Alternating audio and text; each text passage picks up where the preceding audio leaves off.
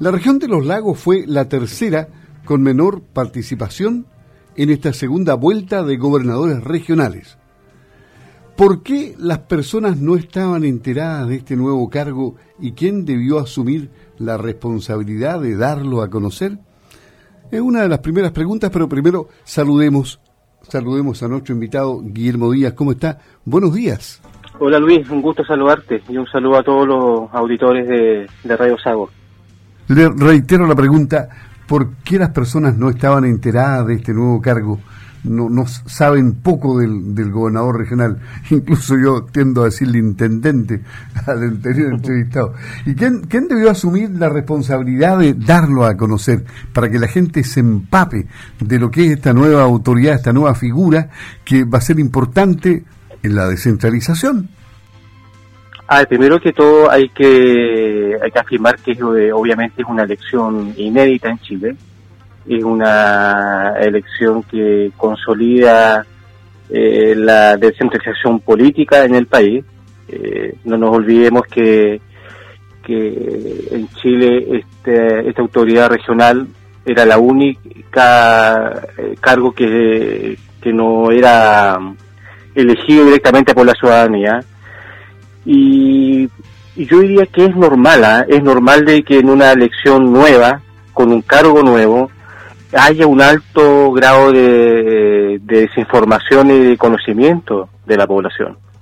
Eh, y si tú me preguntas, bueno, para ver quién era el responsable quiénes son los responsables de esta baja participación, yo diría que eh, son las autoridades de gobierno, eh, pero en su justa medida, es decir, ellos son los responsables de promover, de difundir eh, la importancia de esta elección. Eh, pero insisto, es una elección nueva donde ya había muchas encuestas eh, que nos reflejaban de que iba a haber una baja participación. Por lo mismo, porque es una elección inédita, es un cargo nuevo y muchas veces las personas eh, al no tener un alto nivel de conocimiento o información sobre estos nuevos cargos, eh, toman dos opciones. No asistir a votar en esta segunda vuelta o si asisten ya tienen un voto más o menos definido o también aumentan mucho los votos que son nulos o blancos. Claro, decir, y algunos eh, apuestan a que el que ganó en la primera vuelta va a ser el ganador y que su voto ya no es necesario, que no le va a poder ganar a lo mejor al, primer lugar. Y hay una serie de razones, ¿no? Sí, claro, o sea, yo creo que, bueno, en la, en la elección del 15 y 16 de mayo, eh, no nos olvidemos que ahí estaban las elecciones para elegir a los integrantes de la Convención Constituyente, está la elección de alcaldes, de concejales, y de todas esas elecciones y de todas esas votaciones del 15 y 16 de mayo, obviamente la más desconocida era justamente la del gobernador regional. Y, yo creo que esto hay que mirarlo con calma y, con una perspectiva de futuro. Eh, insisto, este es un cargo nuevo y será de aquí en adelante eh, responsabilidad de los nuevos gobernadores regionales ir eh, valorando, ir eh, promoviendo e ir concientizando a la ciudadanía de que este cargo es importante para el desarrollo de las regiones y para el bienestar de, de, la población. no nos olvidemos de que este cargo inicialmente dura cuatro años, Luego, eh, si el gobernador eh, en ejercicio lo desea, se puede repostular una vez, más más. Es decir, si hoy el gobernador electo puede estar, si gusta, dos periodos, ocho años. Y yo creo que en cuatro años más, cuando se nuevamente se tenga que elegir un nuevo gobernador, ahí tendremos que ver cómo se va comportando el nivel de participación de la población. Y yo diría que eh, en cuatro años más deberíamos tener un nivel de participación mayor, porque en estos cuatro años que vienen, no tengo duda que los 16 gobernadores electos en el país eh, van a ser protagonistas en el desarrollo de sus regiones, van a levantar la voz para eh, aspirar a, mayores atribuciones y competencias y de alguna forma va a haber una mayor visibilización de estas autoridades. Así que yo, eh, si bien es cierto, es, una, es un nivel de participación bajísima, eh, en la región, por lo menos en la provincia de Osorno eh, votó cerca del 15% del padrón electoral. Pero insisto, yo creo que esta, este nuevo cargo hay, está recién empezando, hay que verlo con una perspectiva y veremos que si en las próximas elecciones la gente va valorando y reconociendo en esta autoridad regional un elemento que, que pueda ser útil para, insisto, para el desarrollo y el bienestar eh, de los habitantes de las regiones. ¿Cuáles, ¿Cuáles son las atribuciones que tendrá el gobernador? Remarquemos eso para que nos vayamos compenetrando más aún todavía de este cargo. Además de presidir el Consejo Regional, da la impresión de que ni siquiera en el CORE y el propio gobernador están completamente seguros de los límites en sus funciones. A ver, la ley es bien precisa. Eh, el gobernador regional principalmente va va a tener las facultades de diseñar y de aprobar políticas regionales, eh, que también van a estar eh, respaldadas por el Consejo Regional. Em, el nuevo gobernador regional, por ejemplo, va a tener una, una función muy relevante que es eh, la elaboración y la aprobación del Plan Regional de Ordenamiento Territorial, que es un plan relevante para el desarrollo de las regiones. Ese plan va a contener cuál va a ser el desarrollo de nuestro territorio en términos urbanísticos, en términos de conectividad, en términos de manejo de residuos. Entonces, eh, son facultades eh, muy, muy importantes para el desarrollo de la región. Sin embargo, eh, carece también de otras facultades. por ejemplo, el gobernador regional va a tener una injerencia menor en la gestión, por ejemplo, los desastres naturales, eh, también va a tener una, mm, un menor protagonismo en todo lo que es la seguridad ciudadana, en el, por ejemplo, la gestión de la, de la fuerza pública y de carabineros. Y, y, otro también de los de las atribuciones que va a tener el gobernador regional va a ser eh, definir el presupuesto de la región y principalmente eh, gestionar y aprobar junto con el Consejo Regional eh, la asignación de el Fondo Nacional de Desarrollo Regional. Y, el gran desafío eh, que yo creo que van a tener también los gobernadores regionales, y yo no tengo duda que estos 16 gobernadores van a se van a tratar de, de constituir en una asociación de, de gobiernos regionales en Chile. Recordemos que hasta el día de hoy la, todas las municipalidades del país están integradas en una Asociación Chilena de Municipalidades. Eh, yo no tengo duda de que eh, en, el mediano, en el corto plazo, los gobernadores se van a autoconvocar para constituir una asociación de gobiernos regionales en Chile, justamente para exigir y solicitar al gobierno central mayores atribuciones y competencias para los gobiernos regionales, porque si bien es cierto, este es una elección inédita, es un cargo político nuevo, eh, sin embargo, eh, no tienen todas las atribuciones y competencias que una autoridad electa regional eh, quisiera tener. Esto podría parecerse a un gobierno federal, pero no es un gobierno federal. No, no, yo creo que el gobierno federal es, un, es un escenario, yo creo que en el corto plazo muy real. Los gobiernos federales tienen autonomía legislativa, en algunos tienen incluso hasta autonomía judicial. Eh, entonces, eh, yo creo que este nuevo mapa de que van a tener eh, Chile a nivel regional va a significar un, tipo de Estado, yo creo que va a ser, bueno, este, yo creo sin duda que esto va a ser también discusión de, la nueva Constitución. ¿Se parece alguna experiencia de otro país, perdón? ¿Se parece alguna experiencia en otro país? Sí, sí, yo creo que hay, hay países que son eh, constitucionalmente estados unitarios.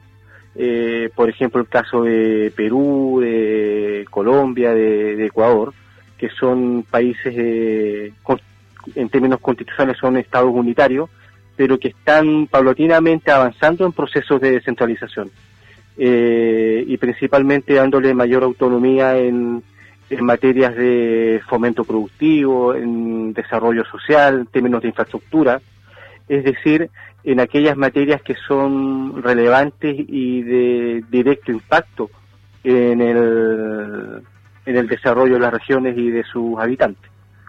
¿Y cuánto, cuánto pesará la experiencia de Patricio Vallespín como intendente y como diputado a la hora de asumir el cargo de gobernador regional? Yo creo que no solamente en el caso de, de Patricio Vallespín, sino que yo creo que de todos aquellos gobernadores electos que ya han tenido experiencia eh, como exintendente, yo creo que es un plus. Ellos ya conocen el funcionamiento del gobierno interior, del gobierno regional, saben cuáles son los alcances, sus limitaciones, eh, y yo creo que los liderazgos eh, de los gobiernos regionales va a ser, eh, yo creo que incluso, yo creo que va a ser determinante en el desarrollo de las regiones. Yo creo que nosotros en los próximos años nos vamos a encontrar con regiones que van a tener una distintos comportamientos frente a este proceso de descentralización. Van a haber autoridades regionales y regiones más dinámicas, más propositivas, más exigentes con el gobierno central para solicitar nuevas transferencias de competencia. Y, yo no tengo dudas que, que las eh, capacidades de los gobernadores regionales se van a colocar en juego en su gestión. Ahora, ¿qué em, conflictos podrían surgir aquí? Porque al menos hasta marzo del próximo año el gobernador y el delegado presidencial van a ser de veredas opuestas políticamente. ¿Qué tipo de conflictos pueden surgir de aquello? A ver, yo creo que pueden surgir varios conflictos de tensiones dependiendo del ámbito o los temas en, discusión. Eh, sin duda que cuando, ojalá ocurra, pero cuando las regiones se enfrenten a desastres naturales, a fenómenos eh, naturales que generen, eh, digamos, problemas en la población, ahí vamos a tener una, un escenario de, de tensión pero puede ser lo inverso, puede ser un espacio de coordinación y de colaboración. O sea, si, hoy la región tiene un desastre natural, por ley, hoy quien tiene las primeras facultades para coordinar todo el aparato público para enfrentar un desastre natural es el delegado presidencial. Eh, sin embargo, eso también va a significar de que este delegado presidencial va a tener la obligación de coordinarse y de colaborar también junto con el gobierno regional en enfrentar este tipo de, fenómenos y, también sobre todo también con los municipios. Y otro elemento que yo creo que ese va a ser muy muy interesante es va a ser cómo se va a ir eh, asignando eh, los recursos de los distintos ministerios en las regiones. Porque esto lo hablábamos semanas atrás igual en la radio, no nos olvidemos que de todo el presupuesto eh, o la inversión pública que se realiza en una región, el 30% de esa inversión pública que llega a la región la decide el gobierno regional a través del Fondo Nacional de Desarrollo Regional. Y el otro 70% de la inversión pública que se realiza en una región lo realizan los ministerios respectivos, obras públicas, educación, vivienda, etcétera. Y ese 70% de alguna forma lo va a coordinar o va a ser un poco responsable los ministerios respectivos y en la región también junto al delegado presidencial regional. Entonces, ahí yo creo que puede haber un tema de tensión, pero también de mirarlo de forma optimista, de colaboración y de complementariedad, porque eh, obviamente cuando los ministerios y el delegado presidencial regional de alguna forma estés eh, decidiendo ese 70% de la inversión pública en la región, sin duda que va a tener que considerar eh, la opinión eh, y eh, las decisiones que va, que está tomando el gobierno regional en sus políticas públicas regionales. Entonces, si el gobierno regional dentro de su, por ejemplo, dentro de su estrategia regional de desarrollo, voy a decir una, una ficción, ha decidido que quiere eh, construir un hospital de alta complejidad en la provincia de Chiloé, bueno, va a tener que negociar y va a tener que llegar a un acuerdo con el Ministerio de Salud, que son los que construyen los hospitales, para que esas inversiones se puedan concretar. Entonces yo creo que vienen escenarios de posibles tensiones, pero eh, también eh, las autoridades designadas como es el delegado presidencial y el, la autoridad electa que es el gobernador regional van a tener la obligación por la ciudadanía de llegar a acuerdo para que eh, sus atribuciones y sobre todo los recursos que maneja cada uno eh, puedan ser complementarios y que puedan eh, satisfacer las necesidades de la región. Algunos dicen que este es uno de los primeros pasos para la descentralización efectiva del país. Sin embargo, aún vimos ayer cómo la elección se centró casi exclusivamente en lo que pasaba en la región metropolitana por el efecto político que ésta podría provocar. ¿Qué otras políticas son necesarias para una real descentralización? Porque no tan solo eh, ser nueva región, por ejemplo, como ha ocurrido en Arica Parinacota, como pasó en la región de los ríos, como pasó ahora en la última región del Ñuble. Eh, no, no, no es necesario solo ser nueva región para cambiar todo, pareciera que nada cambia al final. Sí, no, sin duda. Eh, las nuevas regiones que se han creado en los últimos cinco o seis años han de alguna forma caído eh, la misma dinámica, porque de hecho hay una normativa, hay, leyes que, digamos, regulan el funcionamiento de los gobiernos regionales. Ahora, eh, yo diría que cuáles son los pasos para lograr una efectiva descentralización. Eh, yo diría que eh, acordar en un acuerdo nacional que yo creo que lo van a tratar de impulsar estos 16 gobernadores y gobernadoras, eh, cuáles son eh, los ámbitos eh, en los cuales los gobiernos regionales deben tener una mayor capacidad de, decisión y de, y de atribuciones, en ámbitos de infraestructura, en ámbitos incluso hasta financieros. Yo creo que es uno de los pasos que van a venir, no sé con qué profundidad, pero es justamente cómo Chile va a avanzar en una mayor eh, descentralización fiscal. Eh, y mirar desde dos perspectivas.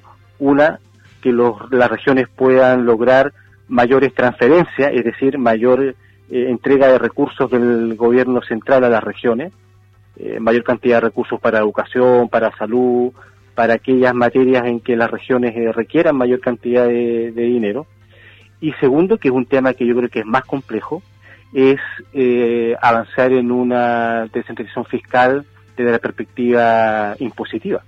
Es decir, que ya muchos lo están colocando en, eh, la discusión, si Chile puede aspirar a eh, lograr impuestos territoriales.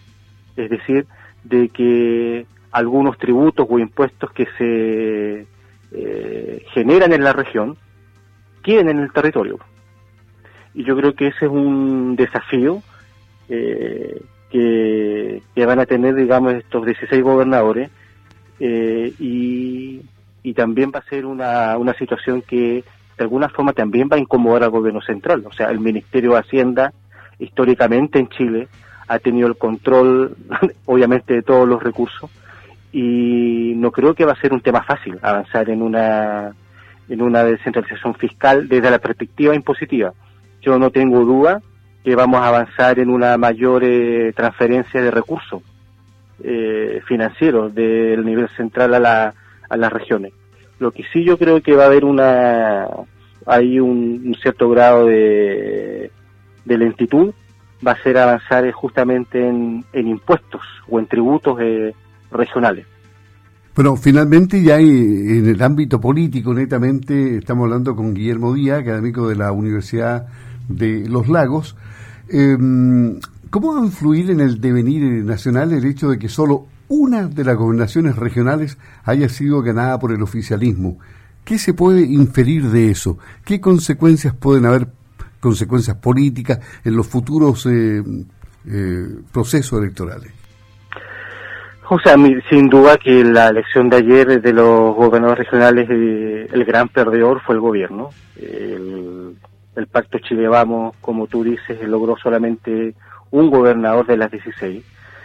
Eh, ahora, no es fácil proyectar cómo esto va a impactar, por ejemplo, las elecciones eh, presidenciales de noviembre, porque justamente ayer votó muy poca gente. Eh, a nivel nacional, el nivel de participación fue del 19,5%, y y eso quizás no permite realizar una proyección eh, muy certera para la elección de noviembre, pero, pero sin duda que, que esta elección fue una clara derrota para el gobierno y para Chile Vamos, y, y lo más probable es que esto igual va a generar un cambio de, estrategias para, para noviembre, porque mm, no nos olvidemos también de que vienen las elecciones parlamentarias, y yo tengo la impresión, eh, esto es puro ficción, pero yo creo que en noviembre deberíamos tener eh, una sorpresa, yo creo, en la composición del nuevo Parlamento. Yo creo que si bien es cierto, eh, las fuerzas políticas tradicionales van a seguir teniendo un nivel de, de diputados y senadores importante, pero yo diría casi sin duda que el Frente Amplio y yo diría que los grandes eh, puede ser una gran sorpresa en noviembre eh, la emergencia digamos de parlamentarios y senadores independientes. Yo creo que eh, si hoy tenemos un parlamento diverso yo creo que en, en noviembre vamos a tener un, un parlamento con una mayor representatividad y con mayores fuerzas políticas representadas. Yo creo que eso va a ser una sorpresa y, va a cambiar el mapa político en Chile, creo yo. Muy bien, muchas gracias Guillermo. Guillermo Díaz, académico de la Universidad de los Lagos, parte del Observatorio para la Descentralización del Sur Austral, aquí en primera hora de Radio Sago.